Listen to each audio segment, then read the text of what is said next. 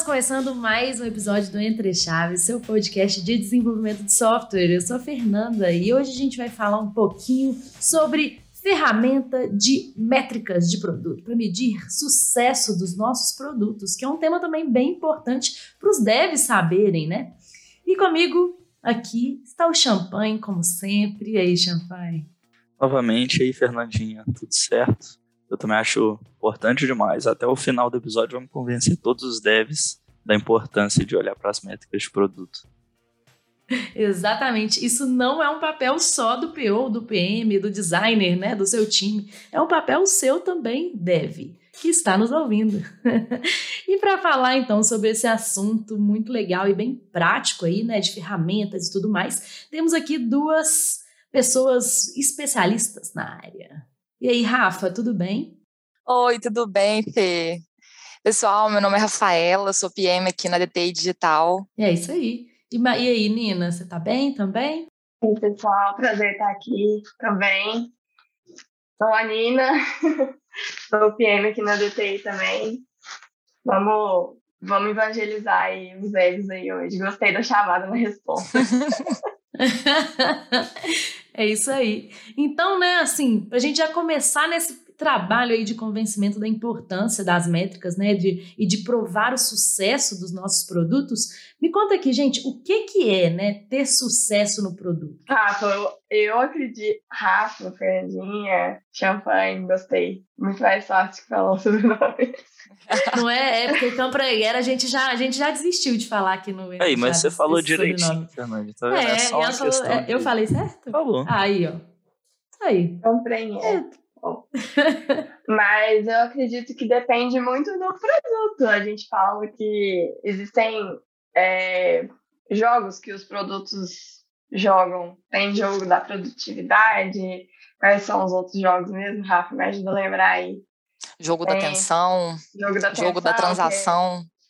É, da transação, da atenção, Instagram. Então, depende muito do produto que você está construindo para poder falar se está tendo sucesso ou não. Spotify, jogo da atenção, né? Então a gente quer que as pessoas passem mais tempo ouvindo música, né? Então, inclusive essa North Star Metric deles lá. Então, vai ter sucesso para o Spotify se as pessoas passarem mais tempo ouvindo música lá. Então, depende muito do produto. É, e puxando o que a Nina comentou aí também, é, eu refleti muito sobre isso, sabe? O que é sucesso produto? Eu cheguei a uma conclusão assim que esses jogos eles vêm para gerar valor para a empresa. Então, assim, sucesso no meu produto é gerar valor para a empresa, sabe? O usuário é a parte mais importante, assim, para o sucesso do negócio. É uma, é, se não é a maior parte, né? A, parte mais importante para o sucesso do negócio. Mas, no fim das contas, a gente está para gerar valor para a empresa.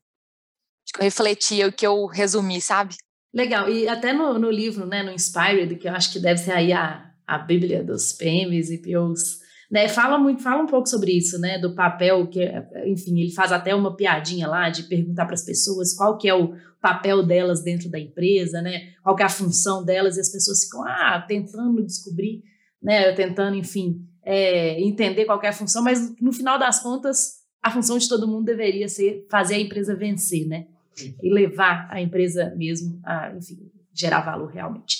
Mas por que então, gente, que os devs tem que se preocupar com medir sucesso no produto. É, deixa eu só acrescentando nesse questionamento, uma coisa que me, veio, me vem bem à cabeça, assim, enquanto deve, quando a gente pensa nisso, é que às vezes a gente tem a impressão que por estar numa metodologia ágil e estar tá trabalhando bem com ágil ali, a gente já está protegido ou a gente já tem, sabe, a garantia de que o que a gente está fazendo tá certo. E tá 100% no caminho certo, e o que a gente está entregando está gerando valor. Porque, é, por quê? Porque é ágil, não é cascata. É, mas, se a gente pular alguns passos aí, eu acredito que não adianta nada, né? Você ter um time que se diz ágil e, e não sabe se está entregando realmente aquilo que é preciso, né? Exato. E, e, sucesso, ele deixou de ser só entrega, né, gente? Tem um bom tempo já, ele deixou de ser só código em produção. Então, acho assim que as pessoas desenvolvedoras, é, eles, essas pessoas se preocupando em medir o sucesso do produto, elas vão ser pessoas, acho que, diferenciadas no mercado de trabalho sabe? Você saber qual que é o impacto, você saber o que medir, é, você começar a apoiar algumas decisões ali. E, e, além de tudo, é propósito, né? Acho que é muito importante qualquer pessoa do time saber o quão grandioso é o seu trabalho, né? Para que, que você vai estar tá fazendo aquilo, para que, que você vai estar tá codificando aquela feature. Então, acho que isso é muito importante, sabe?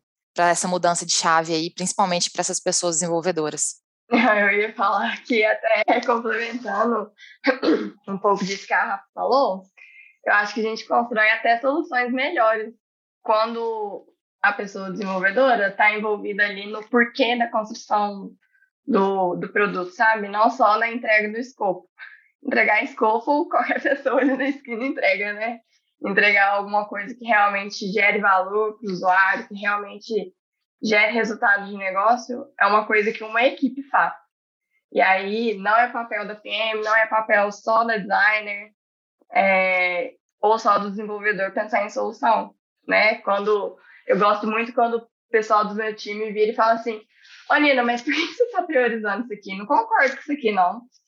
Eu acho que a gente deveria priorizar essa outra coisa aqui lá, sabe? Então, eu acho que isso é, conecta com isso que a Rafa falou, da pessoa estar tá conectada com um propósito maior ali da entrega, de não só é, colocar em produção o código que ela desenvolveu, que ela testou e etc, sabe? É realmente o que que eu desenvolvi aqui, o que eu desenvolvi aqui, como que vai impactar no, no cliente que eu estou trabalhando, é, para o usuário, para quem eu estou entregando o sistema, sabe? Então, acho que é um, um conjunto aí. Nossa, eu concordo 100% com isso que vocês falaram, assim, sobre propósito, né? Sobre a gente entender realmente, assim, é, a gente parar de, como desenvolvedores, né, parar de desenvolver tela, né, e ficar desenvolvendo realmente assim, o que que, o que, que eu estou gerando de valor, o que, que eu estou realmente mudando a vida do meu usuário final. Eu não estou simplesmente desenvolvendo uma tela, eu estou, sei lá, eu estou é, economizando um dinheiro, eu estou, né, assim, melhorando a vida de alguém, né, isso faz toda a diferença, né, quando a gente passa a pensar o desenvolvimento por esse aspecto, né, e aí, concordo com vocês, né? Passa a ser muito mais importante, muito importante a gente medir essas métricas, né? De sucesso e tudo mais. E legal, eu participei de uma gravação dos agilistas ontem, que a gente fala um pouquinho sobre isso, de é, comunicação entre a, a, pessoa de produto e a, e a galera do desenvolvimento também, né? E o quanto é importante isso que você falou, Nina, de o time dar dá é, opinião no que, que, tem que ser priorizado, o time dá, dá opinião em, como o designer tem que ser, o design da, daquela aplicação tem que ser feito, é, nas coisas, enfim, isso é super importante, leva realmente a um time muito mais produtivo, com certeza, né? Esse pensamento crítico, né, pro dev, eu acho super importante, porque eu mesmo já me deparei em algum momento é, desenvolvendo uma história em que eu parando para pensar ali no fundo, no propósito daquilo que eu estava fazendo, eu pensei que talvez não fizesse sentido, talvez pudesse ser feito de outra maneira, é, melhor, né? E, e faz toda a diferença do que só fazer o que está descrito, né? E, e, não ter essa, esse senso crítico para pensar no porquê, né? Do que, do que você está fazendo. E às vezes o, o desenvolvedor até por ser desenvolvedor mesmo, vai ter um ponto de vista diferente ali, né, da, da situação. E aí, às vezes, vai pensar ou reparar alguma coisa que passou batido ali no, no time de produto. E essas são as melhores soluções, né? Então, quando o time todo se une ali, discute, e é o que a Arena comentou, né? A gente gosta, gosta de é, de ser colocada assim na parede, mas por que isso? Por que essa feature, entendeu? Qual que é o impacto disso? Não acha que isso aqui deveria ser feito de uma outra forma? Isso é bacana, sabe? Para o time ali, a conexão de todos.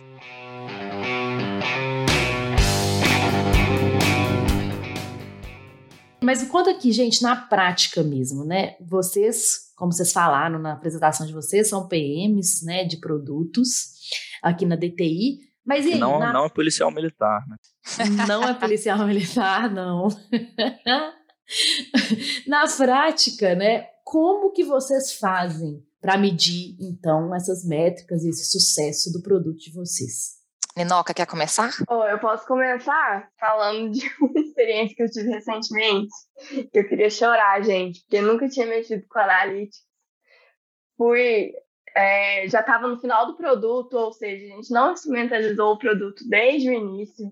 Depois de um ano e meio desenvolvendo o produto, a gente foi colocar o Analytics, e aí os devs não sabiam como colocava Analytics, aí foram estudar.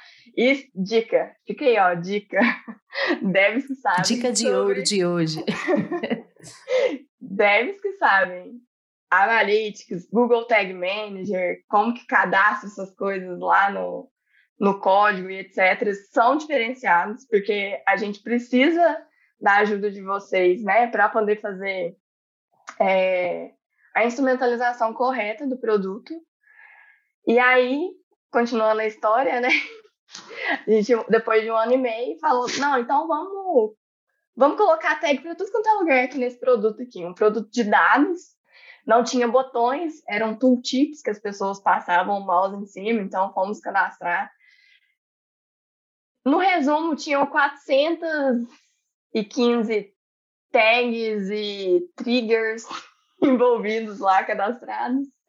Utilizamos umas 30 no final das contas.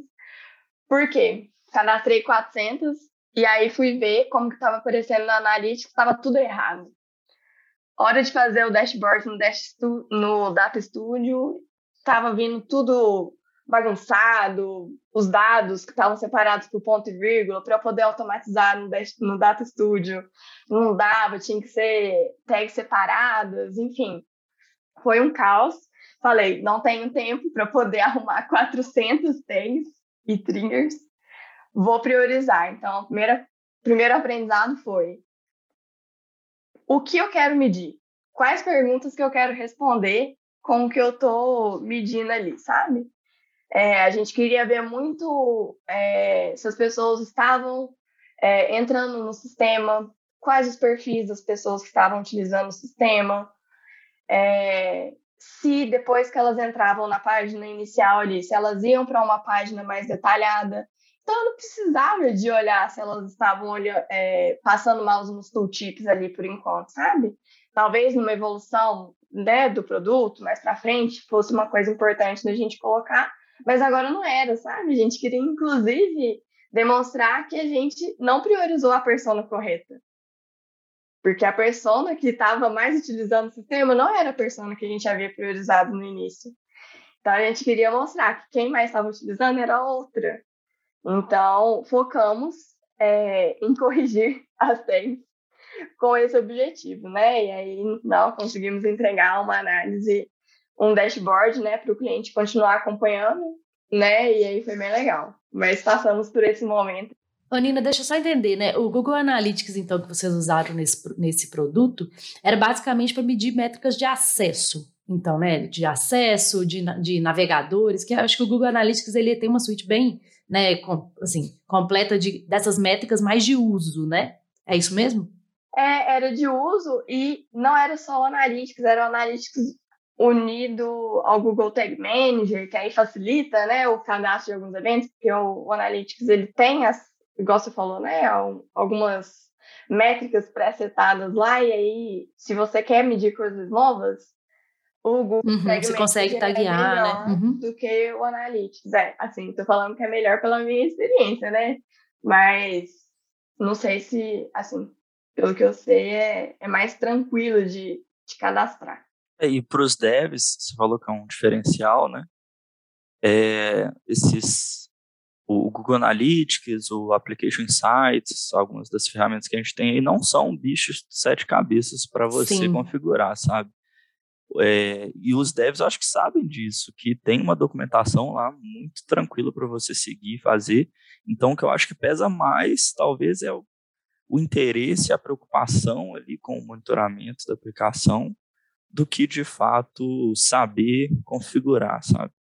Então, é bastante do que a gente está falando aqui da importância, que eu acho que vai é, influenciar aí para os devs é, terem mais essa preocupação e correrem mais atrás de, de implementar esse tipo de, de monitoramento, sabe?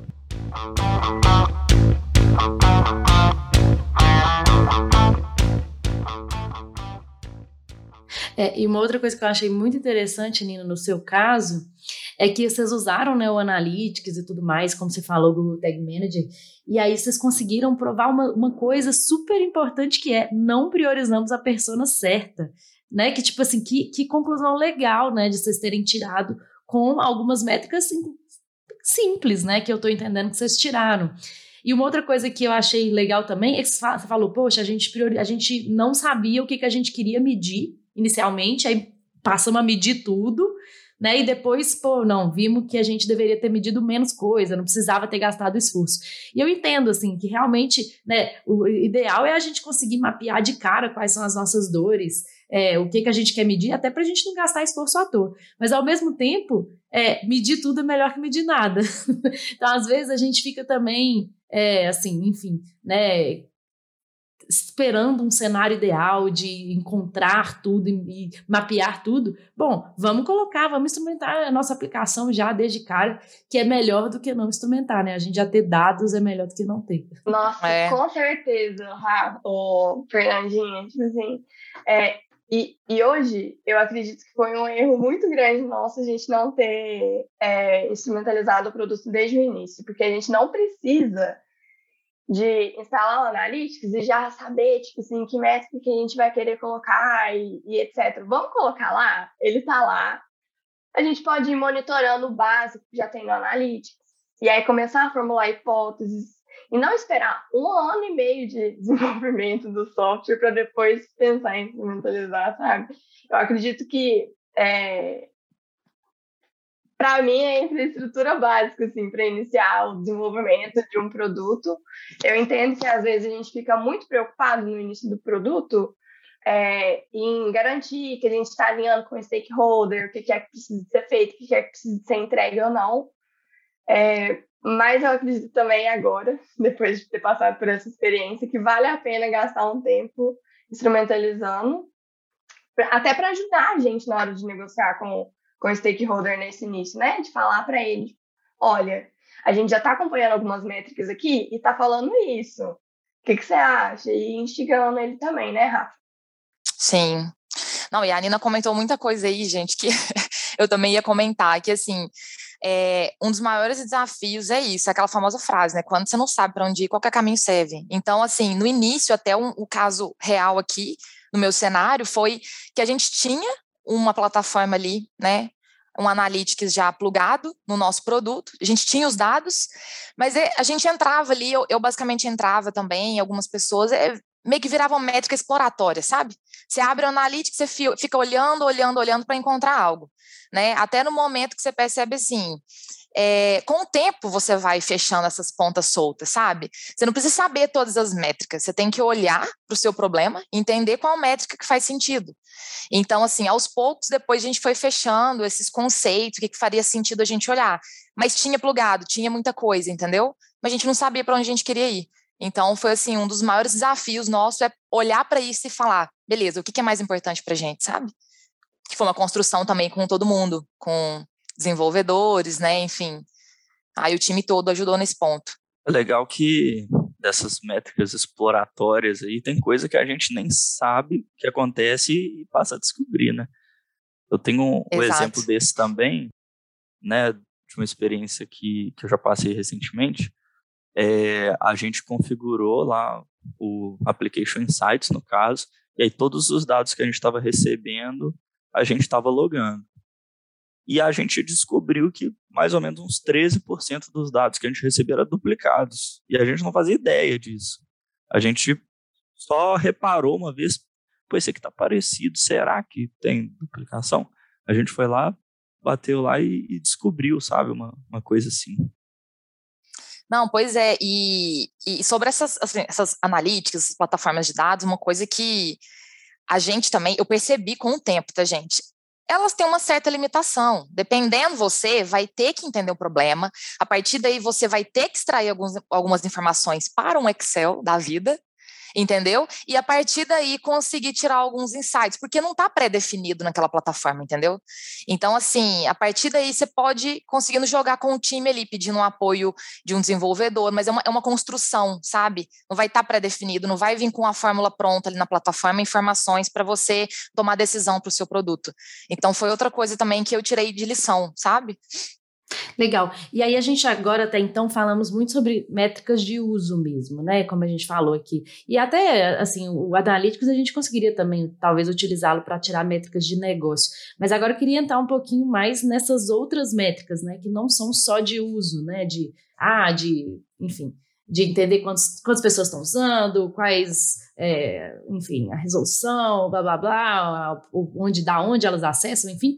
É, entender se vocês também usam hoje métricas de negócio, mesmo assim, de falar assim, ah, sei lá, um ticket médio, um valor de, de, é, de economia de preço, enfim. O que, que vocês usam? Como que está isso em relação ao produto de vocês? Fê, o seguinte, eu vou contar um caso real que aconteceu comigo. A gente precisava é, apresentar a geração de valor do produto.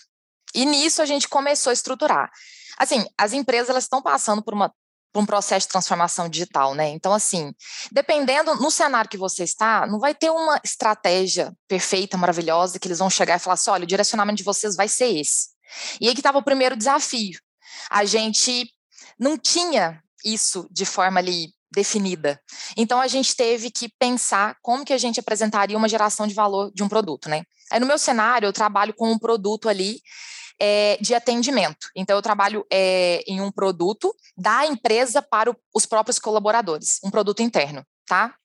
Uhum. E é, pegando né, o que a Nina comentou no início aí da, do podcast sobre é, o, o modelo de engajamento, né? São os jogos que os produtos jogam aí. E olhando para isso, né, falei assim: ah, beleza, trabalhamos com um produto interno, então, isso pode estar atrelado a um jogo da produtividade. Beleza. Está atrelado a um jogo da produtividade, o que, que faz sentido? Eu olhei para o produto, eu me fiz uma pergunta assim: o que, que eu pagaria por isso? E eu fui tentando conectar algumas informações, sabe? Por exemplo, se é produtividade, provavelmente as pessoas elas têm que ser mais, serem mais produtivas no dia a dia. Então, isso talvez poderia estar atrelado a uma economia de horas. Entendeu? Se olhando para um processo, se eu não posso, talvez não conseguiria converter numa economia de horas, o que, que eu poderia passar ali para os stakeholders, para o cliente ali, de uma forma mais simples. Porque quando você fala em economia de horas, já pensa em várias, em várias informações que você tem que ter ali internas da empresa para fazer essa conversão, né? Começa do mais simples. Vamos começar com o lead time, então. Redução de um lead time de um processo, por exemplo.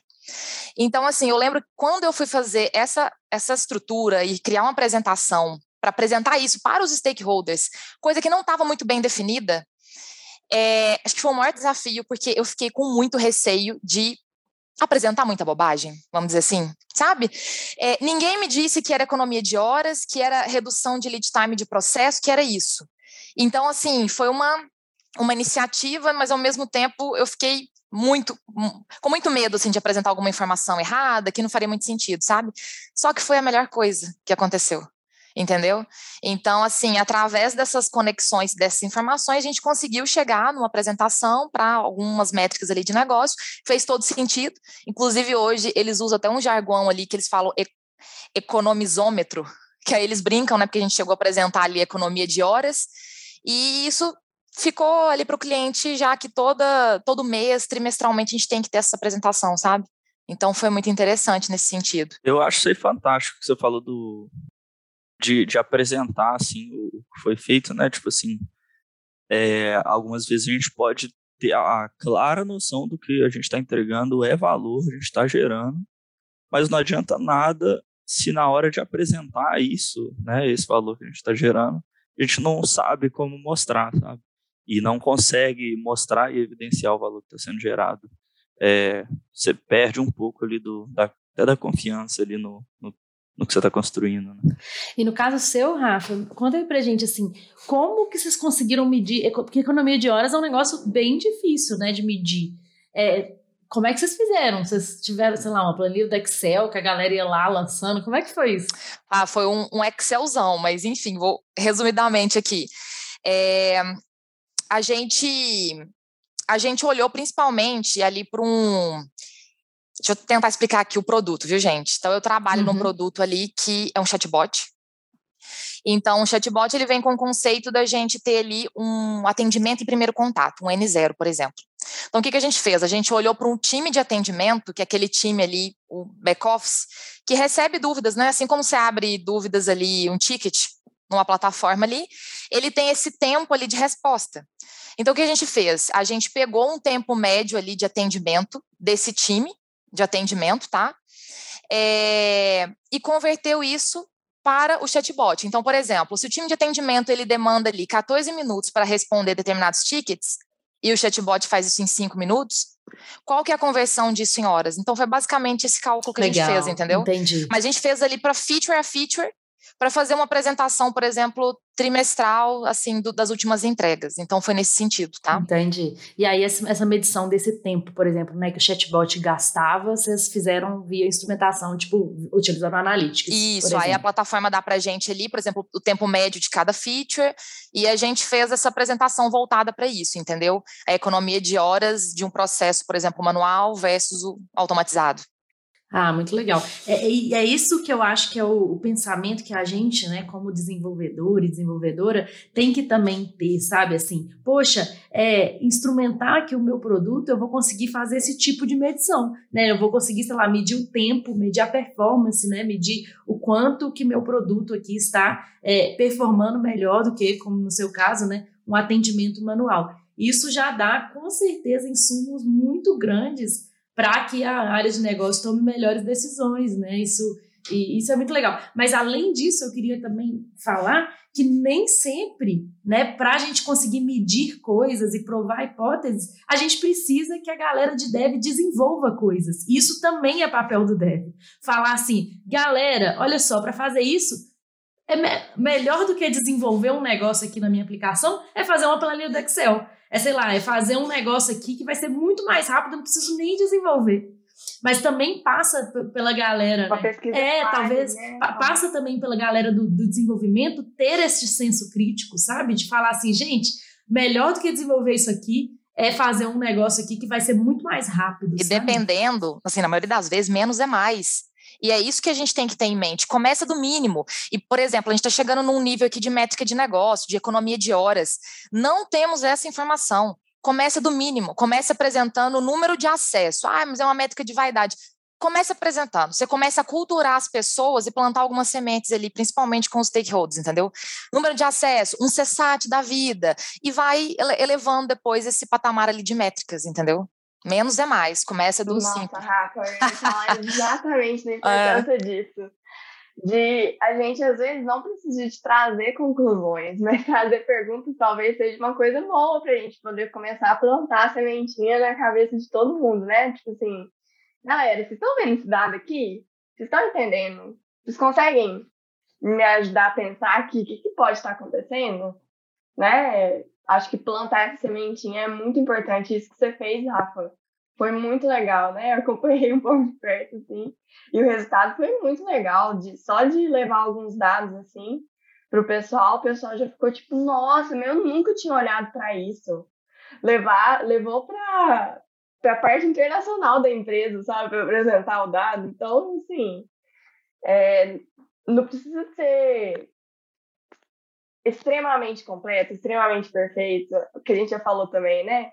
Começar é, só com um pouquinho e depois ir aumentando, é, faz parte do processo, né? A gente não precisa de ter tudo de uma vez, até com questionamentos que o cliente vai fazer para a gente, né, sobre o que a gente está apresentando, a gente pode melhorar a métrica. Então, pode chegar em algum momento que o cliente vai falar assim: Uai, mas e isso aqui? E aí a gente não vai ter resposta nenhuma. E aí, numa próxima conversa, a gente vai preparar melhor a análise daquele dado para ele também, entendeu? Então, acho que esse caminho também é bem, bem importante a gente trilhar. Com certeza, Nina.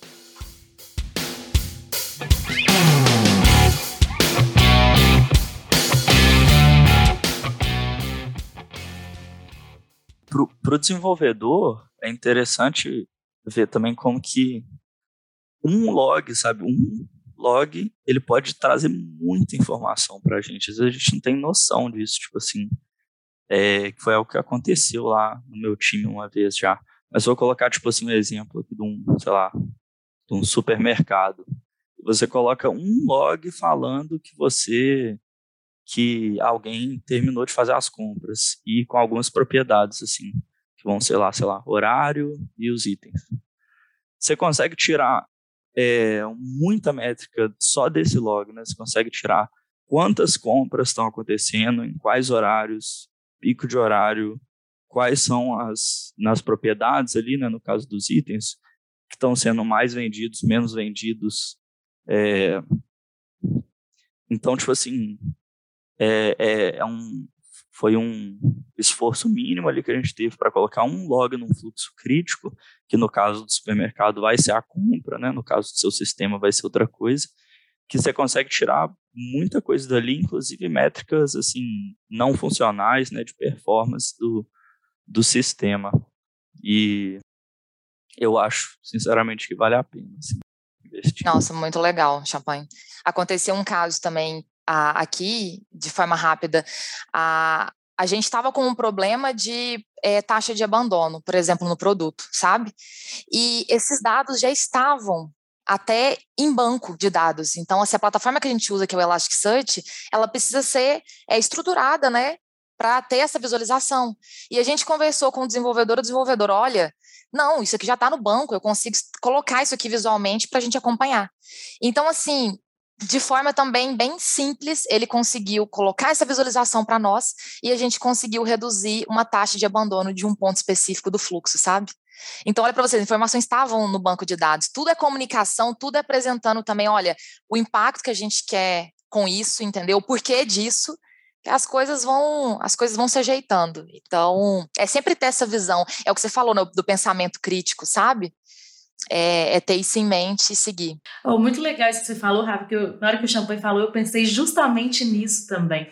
É, que é isso, assim, às vezes o cliente né, não nos dá al, alguma abertura, né, de colocar um analytics, por mais que né, o analytics, enfim, seja do Google e tudo mais, é, às vezes o cliente não dá uma abertura de ter um App Insights, de ter um Analytics, ou de ter alguma ferramenta mais assim. Mas às vezes a gente consegue tirar insights do nosso próprio banco. É. Exatamente, é. né? A gente consegue fazer, tomar decisões também. Então, assim, é importante também a gente olhar para isso. Né? E, e, e, ninguém mais né, do que nós próprios desenvolvedores conseguimos, já que a gente está ali o tempo inteiro em contato com o banco, a gente sabe quais são as tabelas, a gente sabe qual é o modelo de dados, né? Bom, vamos ajudar essa galera do, de produto a extrair os melhores dados do nosso banco, né? Claro que se tivermos analistas de dados, né, enfim, a galera de dados dentro do time, melhor ainda. Mas caso não tenha, poxa, nós desenvolvedores podemos também, né, é, fazer este papel, né, de ajudar a galera do produto a tirar informações relevantes do nosso próprio banco de dados. Exato, é, um, é muito rico, né? O banco de dados é muito rico, tem informação toda do produto está ali. É você saber trabalhar com esses dados, né? É o que eu comentei mais cedo, eles não vão estar pré-definidos. Pega o banco, extrai lá uma, uma, uma tabela já de um problema específico que você queira trabalhar e trabalhe junto com o desenvolvedor, por exemplo, em outras extrações, se é que você não consegue mexer talvez no SQL ali, entendeu? Por algum, por algum motivo, mas eu acho que é isso. É, e até nesse processo, a Fernandinha falou aí de ah, o cliente não dá abertura para a gente poder usar analíticos e tal. Mostrar para ele, olha, só com os dados que a gente tem no banco aqui, a gente consegue chegar nessas conclusões aqui, que a gente analisou os dados e etc. Se a gente colocar o Analytics, talvez isso possa trazer mais insights para a gente, mais é, informações para a gente evoluir o produto ou não. Então, acredito que isso também seja um caminho para a gente poder plantar a sementinha dos dados na cabeça do cliente também, né? Mostrar para ele da importância. O olho do pessoal até brilha quando você traz, além da entrega ali, uma informação dessa junto, assim. Exatamente. É outra coisa que você está entregando. Não, recentemente, é, recentemente a gente estava conversando com uma das pessoas do cliente e a gente foi conversar com essa pessoa porque era uma pessoa resistente que não queria deixar a gente fazer experimento, mexer com dados e etc. E aí a gente mostrou para ela o que a gente já tinha no dashboard. E aí ela, no final da reunião, falou assim: Eu quero saber, vocês só me, me apresentaram isso agora. E então, Exatamente, também é um né? pouco da nossa negociação, né? Assim, eu acho que. E aí ela super autorizou, não, pode fazer experimento aí sim, vamos experimentar, vamos trazer mais dados. Foi muito legal. Estamos muito empolgados para entregar os resultados para os clientes, e acho que vai ser bem interessante. Também já tive, né, casos desse negócio do banco, de que quando a gente, enfim, não tinha também essa, essa liberdade, né, de acessar esses dados um pouco mais estratégicos, e aí a gente conseguiu, via banco, fazer exatamente isso, mostrar assim, olha, a gente consegue com o banco aqui já ter esses dados aqui, que é o que você falou, né? Imagina se a gente instrumentasse melhor esse produto, né? Com o quanto a gente conseguiria tomar é, decisões mais estratégicas, né? E, enfim, é, conseguiria olhar mais para o futuro, futuro, do produto baseado em dados. Né? Eu acho que isso faz todo o sentido aqui.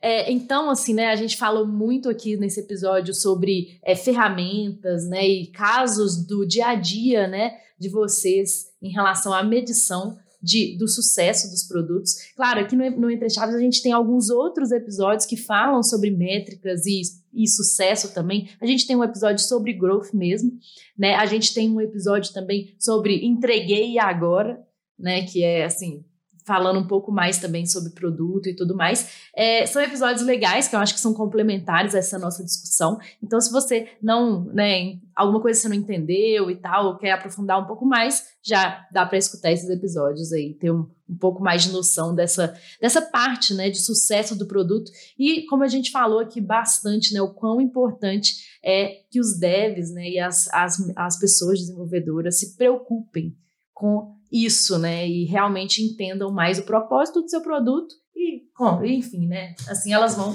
performar, inclusive, mais. Por que, que a gente traz tantos episódios de produto, né? Porque é muito importante para o dev ter visão de produto. Se não fosse, a gente não teria tanto. É, exatamente. Né? Por que, que, por que, que dev não é só codar, né? Exatamente. Por que, que não é só codar e receber debaixo da porta a especificação de requisito, né? E entregar debaixo da porta o software pronto? Que a gente vê o tanto de desperdício que acontece quando, isso, quando é assim, né? E a gente quer integrar cada vez mais é, o nosso processo de ágil, né, de entrega de produtos. E é isso. Muito obrigada, Rafa, Nina. E Obrigada, Fê. Até a próxima, pessoal. Obrigada, gente. Valeu. Até. Até.